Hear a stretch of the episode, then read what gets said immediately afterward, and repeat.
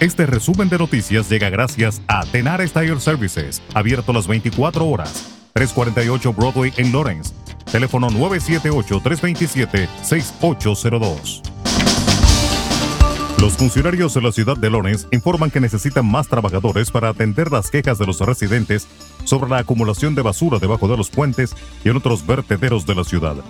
Las autoridades dijeron que la basura se ha acumulado a lo largo de los años, en parte debido a los campamentos para personas sin hogar, y que el Departamento de Obras Públicas de la ciudad carece de mano de obra y recursos.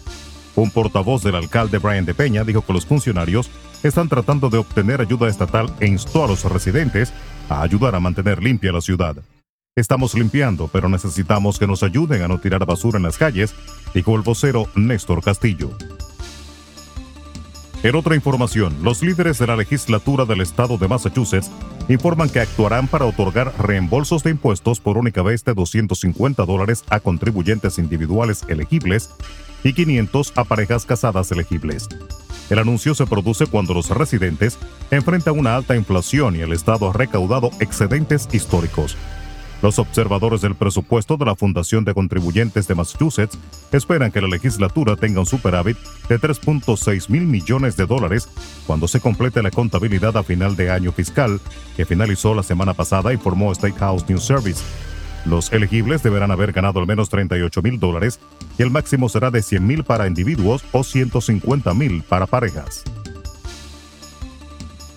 En Worcester, la policía está investigando después de que vándalos dañaron dos localidades de organizaciones antiaborto conocidas como centros de embarazo en crisis, incluida una que se encuentra al otro lado de la calle de una clínica de Planned Parenthood. Jane's Revenge o La Venganza de Jane estaba escrito en la acera afuera de Problem Pregnancy en el 495 Pleasant Street y Clearway Clinic en el 358 Shrewsbury Street. Se salpicó pintura dorada y azul en el edificio de Pleasant Street y varias ventanas fueron tapiadas en la ubicación de Shrewsbury Street. La misma frase, asociada con un movimiento extremista por el derecho al aborto, apareció recientemente en escenas de vandalismo similares en otras ciudades, incluidas Miami y Minneapolis. La policía de Worcester confirmó que los dos incidentes están bajo investigación.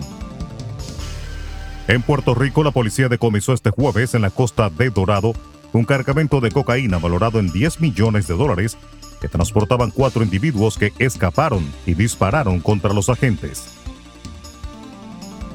La Asociación de Bodegueros de América, VA por sus siglas en inglés, aseguró que defenderán a José Alba, el empleado dominicano de la bodega Blue Moon Convenience Store, ubicada en la zona de Harlem, en el Alto Manhattan, acusado de acuchillar a un cliente que le agredió mientras estaba trabajando, el cual alegan actuó en defensa propia. Alba fue apresado y se le ha impuesto una fianza de 250 mil dólares para dejarlo en libertad. El presidente de VA dijo que ellos como asociación defenderán al empleado y que están haciendo una colecta para ayudarle a pagar el costo de la fianza, aunque trascendió este jueves que el portal GoFundMe eliminó la página de recaudación de fondos creada para el dominicano. Dijo además que la próxima semana los bodegueros convocarán a una protesta en la oficina de la fiscal general.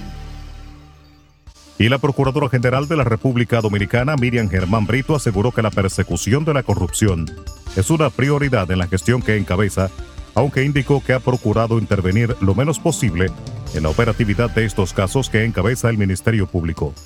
La magistrada destacó que tradicionalmente en el país no se han hecho esfuerzos notorios para combatir la corrupción, por lo que se justifica el clamor social de cero impunidad, cuando el erario ha sido comprometido en detrimento del desarrollo humano al tiempo de enfatizar que esta lucha sí es prioridad de esta gestión.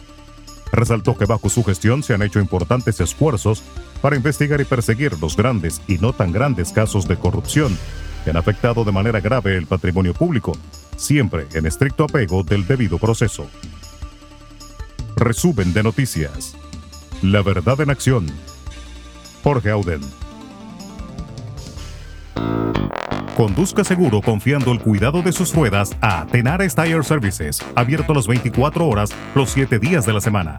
348 Broadway en Lawrence. Al comprar gomas nuevas, recibe reparación de por vida, además de otros servicios también de por vida. Tenares Tire Services también ofrece alineación y balanceo y autodetailing. Las mejores gomas nuevas y usadas en Tenares Tire Services, con el trato afable de Brian de Peña y su equipo. Tenares Tire Services, 348 Broadway en Lawrence. Teléfono 978-327-6802.